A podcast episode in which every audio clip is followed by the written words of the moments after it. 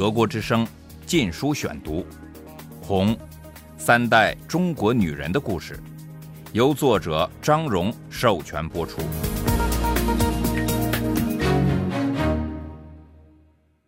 第十一章：反右以后莫发言。中国沉默了。一九五六至一九五八年。第一节。由于我们没有保姆，母亲每晚又得回隔离处睡觉，我们几个孩子仍得继续待在各自的托儿所里。其实，母亲不管怎样都无法照顾我们，她正忙于和其他中国人一样跑步进入社会主义，就像一首宣传歌里唱的。毛泽东已加速了改变中国面貌的计划。一九五五年七月，他号召加快农业合作化。同年十一月，又突然宣布把所有的私营工商业国有化，政府和私人老板先共同拥有企业，政府再逐步把企业从私人手里赎买过来，业主每年可领取他的企业总值的百分之五，共拿二十年。因为按官方说法，中国没有通货膨胀，所以二十年国家就付清了赎买费。以前的老板仍留下来当经理，并支领高薪，但是在他之上有一位党老板掌握实权。我母亲受命领导一个工作组，负责指导东城区内的数百家食品厂、糕点铺和饭馆的国有化。虽然他受审查，每天晚上得回隔离处过夜。当时党组织对他是控制使用。即给他工作做，但仍继续审查他。这只有他自己和专案组的人知道。他所领导的工作组只知道他曾被隔离了六个月，并不知道他的问题还没结果。隔离审查初期，我母亲写了封信给姥姥，编了个理由要他暂时待在东北。他不想让母亲知道自己出了问题而担惊受怕。国有化运动开始时，我姥姥仍在锦州，她也卷入这场运动了。原因是夏瑞堂的药店。他和夏瑞堂一九五一年离开锦州后，药店由他弟弟玉林代管。夏瑞堂于一九五二年去世后，药店所有权由姥姥继承。现在国家要出钱买他的药店了。每个私营企业里都成立了一个小组，由工作组成员、资方代表。职工代表组成，负责估计资产，使国家能合理的付款。当然，大家总是定出一个低的可怜的数目，以取悦政府。虽然夏家药店估值低的可笑，大约人民币五百元，但却给我姥姥带来了意外的好处。他的阶级成分因此变成了小业主，算独立劳动者，没戴上资本家这顶剥削阶级的帽子。他虽然对财产被变相剥夺而满心不愿，但一言不发。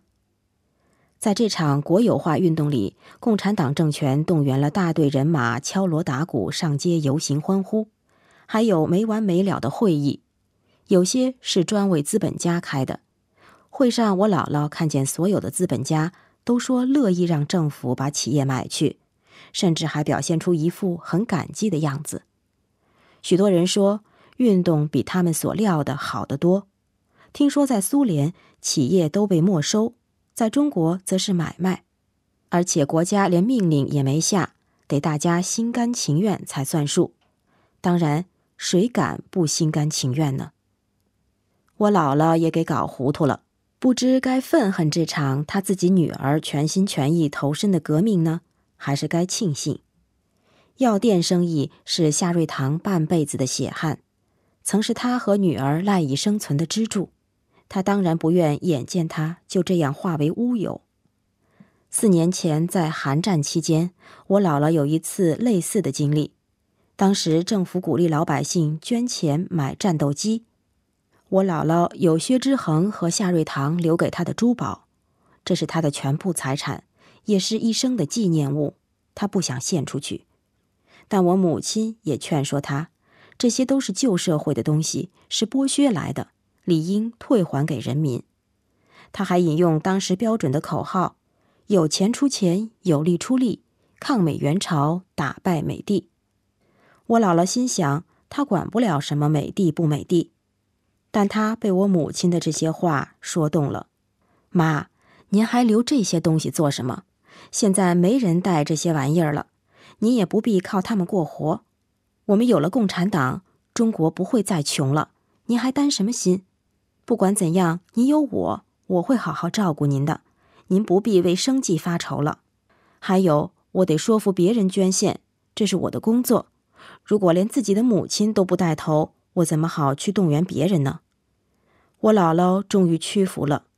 只要是为了女儿好，她什么都可以做。他交出了全部的珠宝，只留下一对手镯、一对金耳环和一枚金戒指。这是夏瑞堂给她的结婚礼物。政府给了她一张收据。对他的爱国情操大加表扬。他对失去珠宝耿耿于怀，只不过把怨气都藏在心里。撇开感情的因素不说，还有非常现实的一面。我老了一生的生活总无保障，共产党真能照顾好每个人吗？永远吗？四年过去了，他又面临同样的问题：国家要他交出他想留下的财产。这家药店是他仅剩的东西了，当然这次他毫无选择余地，但他也跟政府配合，他不想让女儿失望，也不想让女儿因他而遭到一丝为难。药店国有化拖了很长时间，我姥姥也就一直待在东北，我母亲也不想在获得自由之前让姥姥回四川。一九五六年夏季，我母亲才完全恢复了行动自由。隔离取消了，然而他的案子仍没明确的结果。到了年底，成都市党委才作出结论，他和国民党没有政治联系。这种明确的裁决算是救了他，因为他知道他的案子有可能因为缺乏证据而一直悬在那里，就像许多人一样，那样他就将永不能翻身，一有运动就会被拉出来整。十八个月的痛苦总算熬过了，他非常感激他的专案组组长匡先生，因为一般官员做裁决时往往宁左勿右，以保护自己。匡先生得要有很大的勇气，才会开脱了他。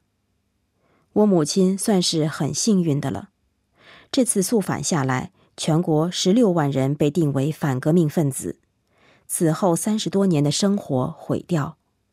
这些人中有我母亲在锦州的朋友，他们就因为曾当过国民党三青团干部而丢了工作，被送去劳改。这场彻底铲除国民党势力的运动，使一个人的家庭背景和亲朋关系变得至关重要。中国历史上有株连九族的传统，有时甚至街坊邻居都要跟着倒霉。肃反前，共产党里有很多家庭出身不好的人。甚至有许多政敌的儿女在党内居高位。事实上，早期共产党领导人本身就没几个出身好的，但在一九五五年之后，出身什么样的家庭变得越来越重要。日后，毛泽东发动了一次又一次整人的政治运动，受害者的数字像滚雪球一样越滚越大，首当其冲的都是受害者的至亲。一九五六年夏，我姥姥回到成都，她的第一件事就是到各托儿所把我们接回来。我姥姥打心底就不相信托儿所，说一个阿姨管那么多孩子，怎么照顾得过来？我和姐姐看上去还好，不过一看到她，我们就大哭大闹，吵着要回家。精明的老师说她孤僻的令人害怕，不让任何成年人接近她。只一味固执的要他的奶妈。我姥姥一看见小黑就忍不住眼泪直流。这孩子看上去像个呆子，只会一劲的傻笑。把他放到哪里，或坐或站，他就一动不动待在那里，保持原姿势。他甚至不知道去厕所解便，连哭叫都不会。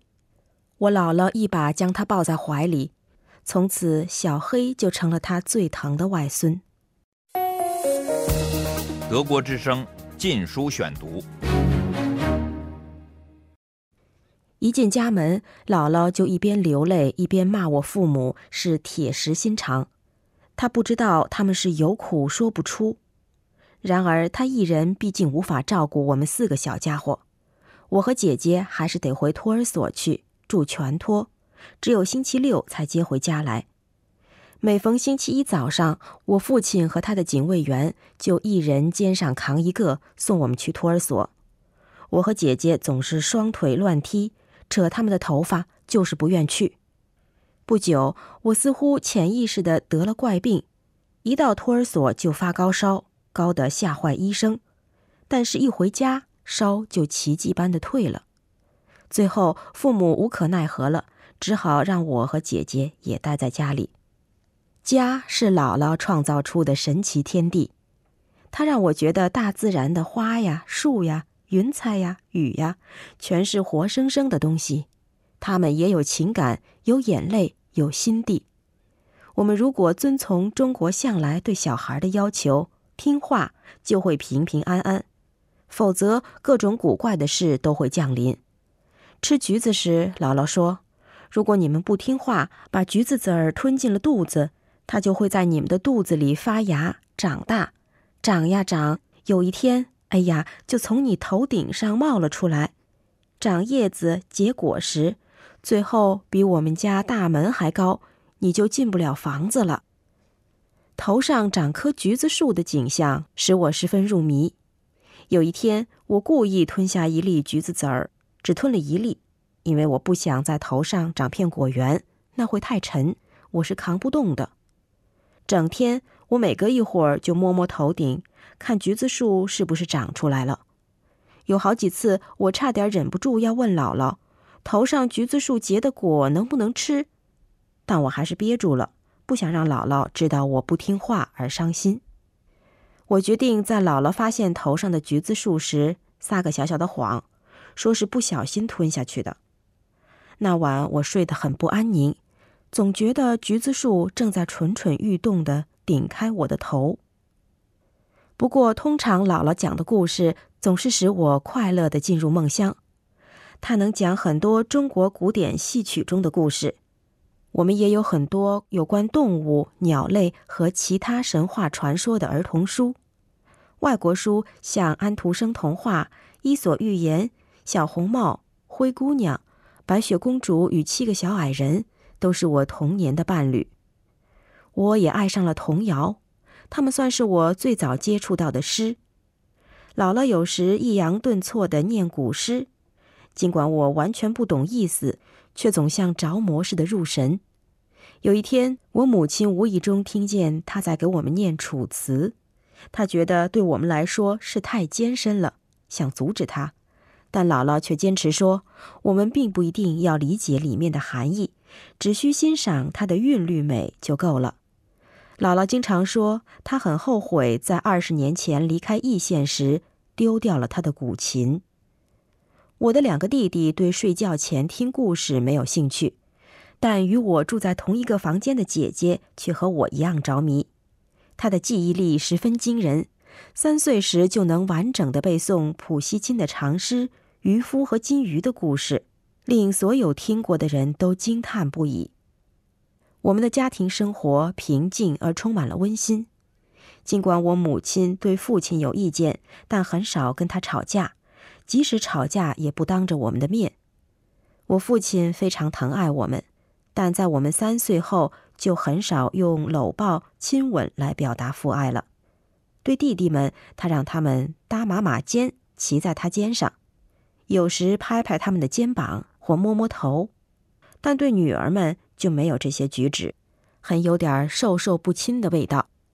他在进我和姐姐的房间时，总要敲门征得我们同意。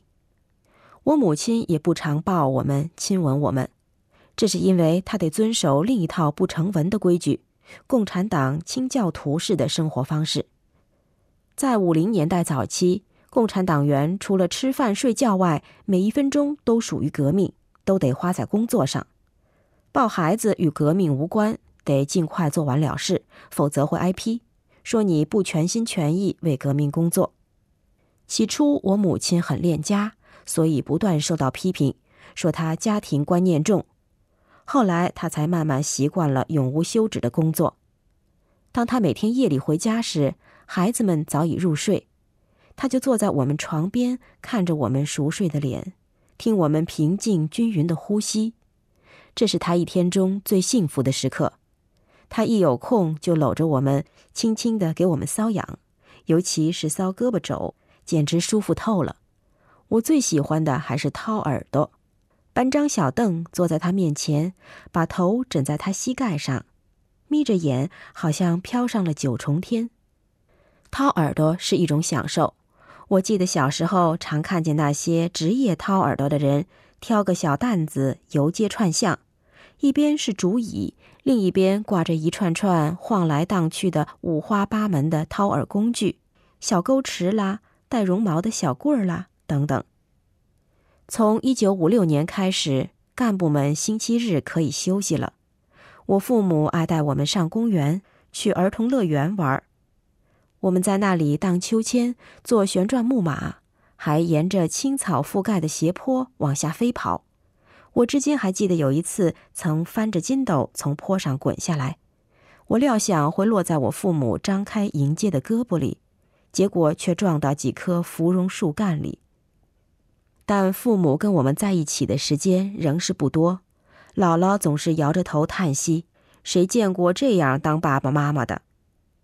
他于是把全部心血都花在我们身上，但他怎么也照料不过来我们这四个小家伙。我母亲就从宜宾把俊英娘娘请来帮忙，她和姥姥处得十分融洽。到了一九五七年初，母亲又请来一位保姆住在我们家。他们三人也和睦无比。也正在这时，我们搬进了新房子，这是以前一个基督教教士的住宅。我父亲也搬来了，第一次我们整个家庭都生活在一起了。新来的保姆十八岁，她第一次到我们家时，身穿印花的大红大绿棉衣裤，这在城里姑娘看来是土气十足。当时城市流行穿的衣服是素色，这是共产党清教徒式的生活方式所带来的潮流。城市妇女的服装样式也学苏联，而我们的新保姆穿的是传统农民服装开襟式，布做的纽扣，而非新式的化学纤维纽扣，不用皮带系裤子，而用松紧带。许多从农村到城市里来的姑娘都马上换衣着打扮。以免被人当乡下佬，但我们的新保姆则安然自得，显示她极有自信。她的手大粗糙，黑里透红的面颊上挂着略带羞涩憨厚的笑容，一笑总有两个酒窝。家里人很快就都喜欢上他了。他和我们一道吃饭，和我姥姥俊英娘娘一道做家事。姥姥很高兴有了两个知心女友。因为我母亲从没时间在家里陪她说话。新保姆来自地主家庭，她拼死拼活要离开农村，离开那个受歧视的天地。一九五五年肃反结束后，政治气氛相对松弛了，又可以雇佣家庭出身不好的人了，所以我家才敢雇他。共产党建立了一套户口制度，每个人都得在他们生活的地方注册。只有城市户口的居民才有食物配给。新保姆是农村户口，所以她在我家没有粮食供应，但我家里的配给足以供他吃了。一年后，我母亲帮他把户口从农村迁到成都市，我家还付他工资。政府的供给制已于一九五六年下半年取消，我父母的警卫也取消了，几个副部长合用一个勤务员。在办公室为他做取开水、安排汽车之类杂物。我父母现在按他们的级别拿固定工资，我母亲十七级，我父亲十级，他的工资比他多出一倍。当时物价很低，又不是消费社会，因而两个人工资加起来绰绰有余。我父亲算高干，这是由十三级以上的干部组成的一个特殊阶层。在四川省有几百名，十级以上的人约有几十名，而四川省当时有七千两百万人口。德国之声《禁书选读》，《红》，三代中国女人的故事，由作者张荣授权播出。